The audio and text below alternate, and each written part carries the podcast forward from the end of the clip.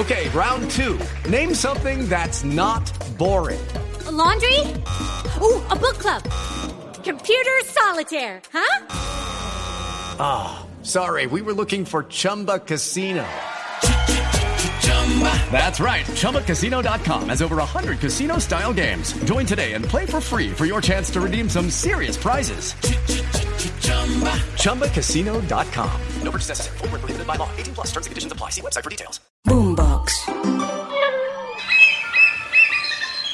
Roy, que hace unos años decía esto de la mermelada. ¿A qué sabe la mermelada? Yo como ni bebo licor ni consumo dulce, porque soy médico y sé que causa diabetes, creo que hace daño a la democracia. Por eso presenté una reforma política que los compradores de votos se negaron a aprobar. Parece que lo olvidó, porque como en política nada es gratis, bastante debieron repartir para convencer a todos los partidos de votar por Carlos Hernán Rodríguez a Contralor. Eso sí, y para tranquilidad de muchos, será un contralor independiente. O eso es lo que dice. Se deben escuchar absolutamente a todos los sectores. Y desde que me dirigí al Congreso de la República, he manifestado el principio de independencia. Principio de independencia frente al gobierno, principio de independencia frente al Congreso. Francia arrodilló a más de un uribista, incluida la cantante Marvel, que debió retractarse de sus acusaciones, ofensas y racismo contra la hoy vicepresidenta. Lo mismo le tocó hacer al concejal del Centro Democrático, Papo Yo nunca en mi trino dije que ella fuera parte de un grupo, eh, de, algún grupo al margen de la ley. Yo lo que dije era que al ser la candidata de este grupo, eh, simplemente era la eh, simpatía que este grupo expresaba por la autora Francia que lo vimos en una página, ¿no? Todo Colombia lo vio en una página donde ellos expresaron una simpatía. Por eso ella lo que quería que aclarar era que no tuviera algún tipo de vínculo y así lo hice. Y Diosdado Cabello, hombre fuerte del chavismo, arremete contra Juanes, porque según él es sobrino de Uribe. Juanes, te voy a decir algo. El presidente aquí sigue siendo Nicolás Maduro, el mismo, que según tú no te deja entrar a Venezuela. Ahora, yo les voy a decir algo de quién es sobrino Juanes, que ustedes no saben. Yo no sé de, vainas musicales y vainas, pero de política me gusta leer. Él es sobrino de Uribe. Lo cierto es que el uribismo, que supuestamente es oposición, se alineó con Roy Barreras y el pacto histórico para votar por Carlos Hernán Rodríguez a Contralor. ¿Lo hicieron gratis? Dicen en los corrillos del Congreso que ellos también están esperando su tarrado de mermelada.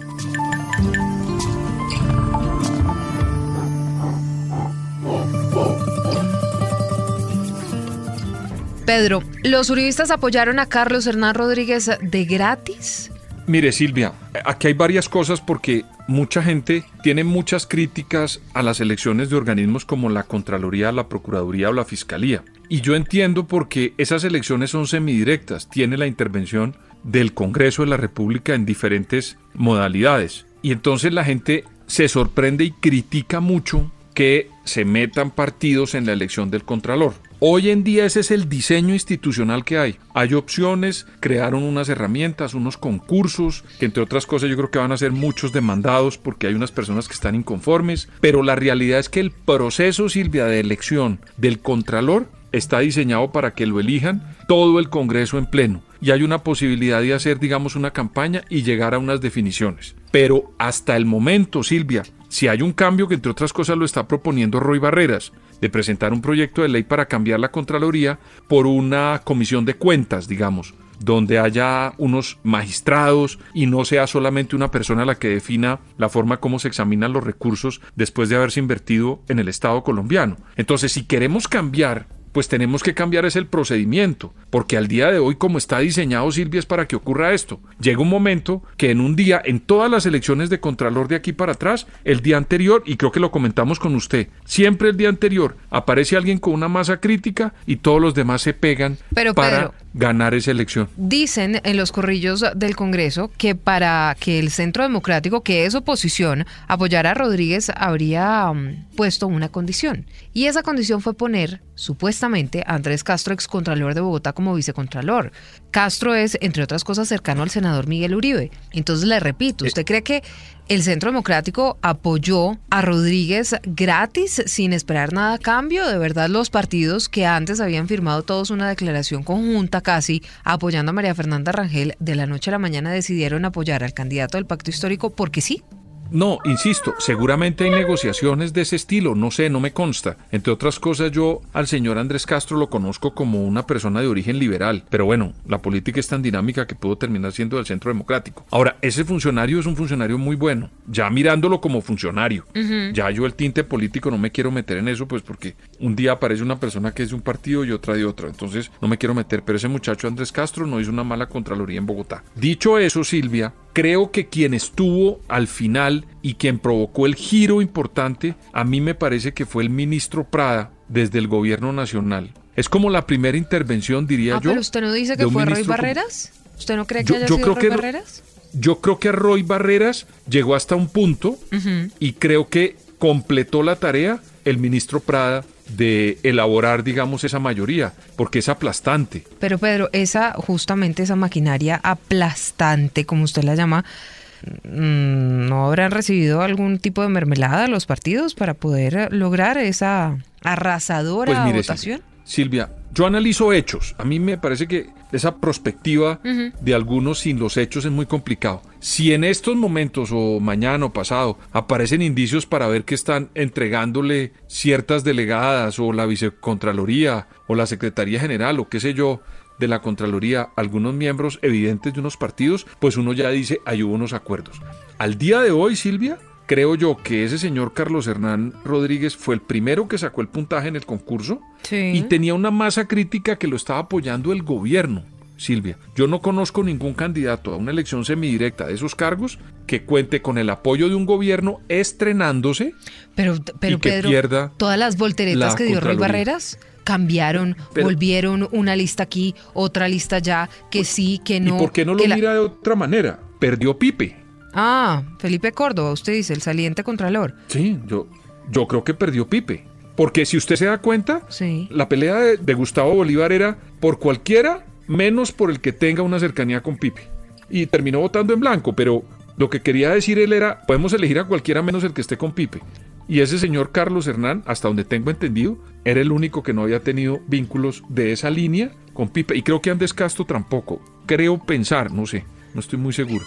Lo que creo, Silvia, es que para mí el que pudo haber perdido la elección fue Pipe, Córdoba. Sí, pero ganó el pacto histórico y ganó Roy Barreras y ganó Gustavo Petro con un montón otra vez de volteretas. La mermelada se puso de moda en el gobierno Santos. Echemos un recorderis. Donde yo llego a cualquier municipio, me dicen, presidente, por favor, más mermelada. Queremos más mermelada porque eso es proyectos que están impactando. Yo creí que lo, lo más importante iba a ser repartir la mermelada en toda la tostada. La operación mermelada que hay hoy es gigantesca, como no la ha habido nunca. Pero miren, por ejemplo, cómo funciona lo de la mermelada. Los votos los garantiza la mermelada. La va a solucionar entregándole mermelada a los partidos tradicionales. No, no, esta es mermelada a todo furor. La mejor reforma tributaria es acabar la mermelada con la que el presidente de la República compra apoyos en este Congreso. En la balanza de la justicia, lo que más pesa es la mermelada. Porque seguramente no está la, la dulzura de la mermelada que acompañaba. Y Duque prometió erradicarla, pero al poco tiempo se dio cuenta que no tenía gobernabilidad. Tenemos que acabar la mermelada, los cupos indicativos y la relación transaccional.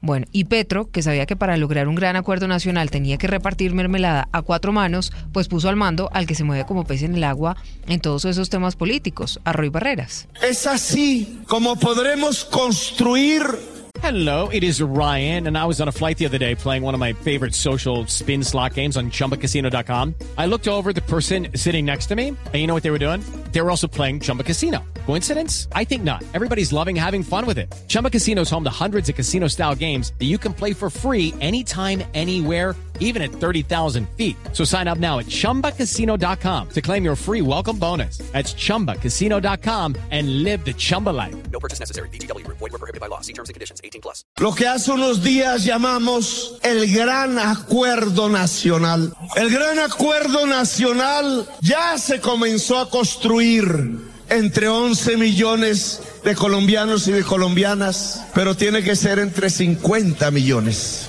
Tiene que ser con toda la sociedad colombiana. Pedro, es ingenuo pensar de verdad que todos esos partidos, Cambio Radical, que hace unos días, hace unas horas, había dicho que seguía firme con María Fernanda Rangel, la hicieron renunciar y Cambio Radical terminó montado en ese bus. O no sé si usted también está en ese bus de la ingenuidad de pensar que todos los partidos votaron así gratis, al gratín. Pues mire, Silvia, es que la política no es al gratín nada. La por política eso. es una gran contradicción de intereses, Silvia. Entonces, yo veo la política así, una contradicción de intereses que se resuelve en votaciones, ¿ok?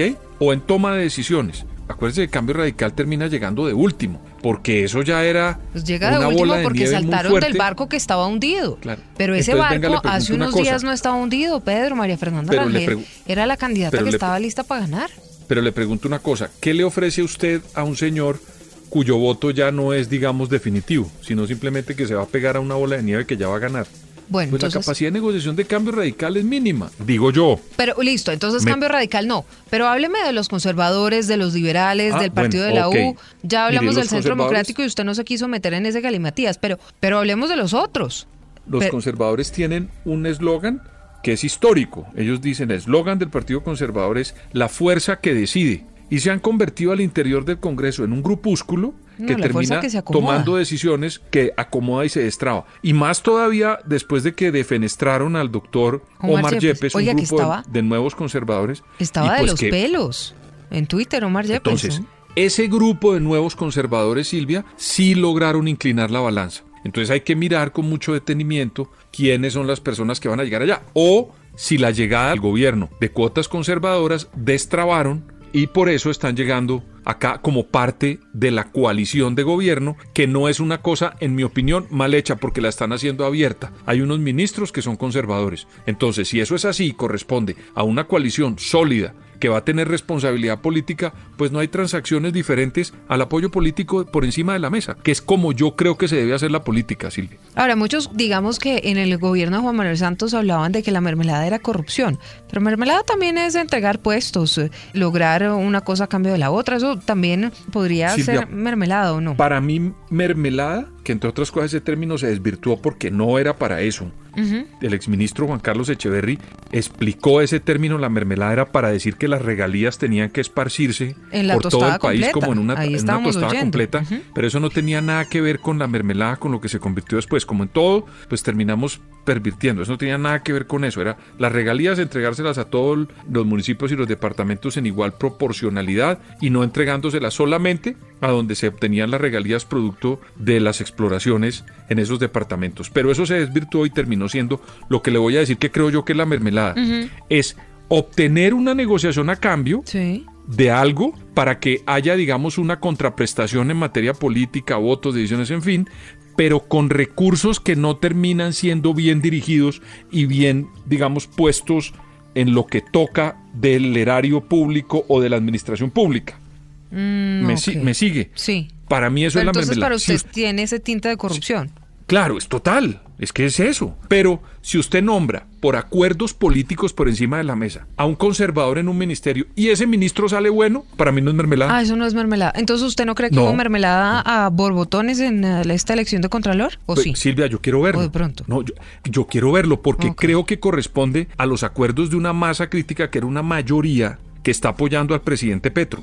Y ahí están los ministros. Mm. Una los masa que se va acomodando a lo que más le conviene. Silvia, e- esa es mi pelea. El acomodarse, Silvia, es cuando uno no lo ha... Es que en política tienen que ser las cosas abiertas y que la gente las entienda. ¿Para qué? Para que ahora cuando veamos si no funcionan los ministerios que se los han dado a miembros de esa coalición, pues uno pueda decir, ese ministerio no sirvió. O si están cometiendo actos de corrupción, uno pueda decir, tal ministerio que pertenece a la coalición de gobierno está cometiendo actos indelicados. Pero cuando usted los hace por debajo de la mesa o con prebendas como las que estamos hablando de la mermelada, es más difícil. En cambio, cuando están abiertamente apoyando un gobierno, pues usted le queda más fácil identificar quién lo está haciendo bien y quién lo está haciendo mal. Pedro, y a propósito de todo esto, porque entonces usted, incluso el Centro Democrático, el Uribismo, se subió en el bus ese del Acuerdo Nacional de Gustavo Petro, por lo menos en este caso de la elección de Contralor. ¿Usted cree de verdad que Rodríguez va a ser un Contralor independiente a pesar de haber sido el candidato del gobierno que movió todas las fichas para que de manera aplastante, como usted ya dijo, pues resultara elegido como Contralor? Mire Silvia, yo creo que es muy difícil por el actual esquema de la Contraloría ser independiente o ejercer una independencia evidente por la estructura y por la forma como está concebida la Contraloría. ¿Y por qué? Pues porque no tiene unos dientes que debería tener. Ellos pueden hacer investigaciones, pero digamos eh, la capacidad que debería tener una corte de cuentas que es de verdad juzgar y meter a las personas responsables a buen recaudo si las encuentran culpables, pues eso le daría mucha independencia a la Contraloría. Pedro, pero... Yo creo que como está hoy, Sí. constru hoy, hoy, hoy dentro del aparato estatal la Contraloría, es muy difícil que sea independiente. No Por más de que se lo propongan, que se lo propongan. Nos llama un poquito la atención, Pedro, que mientras Iván Duque fue presidente, entonces a la oposición en ese momento, que hoy es gobierno, le parecía que Felipe Córdoba era un contralor de bolsillo. Y que todas las CIAs eran de bolsillo, la Procuraduría en cabeza de Margarita Cabello y eh, la Fiscalía en cabeza de Francisco Barbosa. Nos llama un poquito la atención que hoy el que va a ser parte de una de las CIAs, que es la Contraloría, mientras hay elección a procurador y, y fiscal, sea el candidato Gustavo Petro. ¿Eso no es otra vez la misma Contraloría de bolsillo? Silvia, pero es que Pipe Córdoba, como se llama el actual contralor que ya está de salida, no solamente fue contralor, sino que intervenía con la fuerza que le daba la burocracia de la Contraloría para hacer cambios en muchas estructuras y en muchas decisiones del Congreso para involucrar mayorías y para hacer apoyos en tomas de decisiones con la burocracia que había. Esa es la crítica al doctor Pipe Córdoba. Pero yo quiero enfocarme la crítica en que si queremos tener un contralor independiente, que ese contralor ojalá no se meta a ser parte, digamos, de la toma de decisiones por medio del involucramiento burocrático, ¿no? Eso es lo que yo creo que no debería pasar. A mí me da la impresión que Pipe Córdoba estaba en todas partes. A mí me parece que eso no es bueno para la Contraloría. Pero segundo, es el esquema de la Contraloría para que sea independiente, que es el que hay que transformar. Y yo siempre he pensado que eso debería ser mejor una corte de cuentas, donde hay unos magistrados, unos señores que sepan de derecho en materia fiscal y que puedan verificar dónde y quién tuvo culpas o no en el manejo de los recursos públicos. Mientras eso no suceda, pues lo mejor es controlar para que ningún contralor corra la cerca, como en mi opinión la estaba corriendo el doctor Felipe Córdoba. Lo veo. Yo no estoy diciendo con esto, Silvia, que el señor haya cometido delitos. Señor Felipe Córdoba, yo no sé eso, lo tendrá que examinar el que lo quiere examinar. Lo que sí creo es que era un actor importante dentro de todo el manejo del gobierno para tomar decisiones. Y eso a mí me parece que no es bueno para una Contraloría. Lo veo muy conservador en sus opiniones. Hoy, en este episodio de Zorros y Erizos, lo cierto es que ya se le empiezan a ver, dice el dicho, las orejas al burro, porque Gustavo Bolívar votó en blanco. Hay unos molestos en eh, dignidad, entre ellos la representante Jennifer Pedraza, un grupo de rebeldes que ya se empieza a ver dentro del partido de Gustavo Petro el pacto histórico. Ustedes nos pueden seguir en todas las redes sociales. Estamos en Boombox, en Spotify. Suscríbanse para saber cuándo hay un Y de nuevo paso me episodio. dijo Godo, pues. Y de Pues, paso me dijo Godo. Pues, un poquito, ¿no? Tomaré su silencio como que sí, porque lo vi muy conservador hoy en estas opiniones en Zorros y Erizos, donde revisamos con lupa el comportamiento de estos animales en la política colombiana.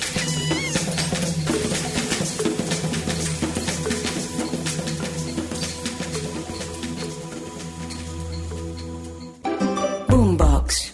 It is Ryan here, and I have a question for you. What do you do when you win? Like, are you a fist pumper?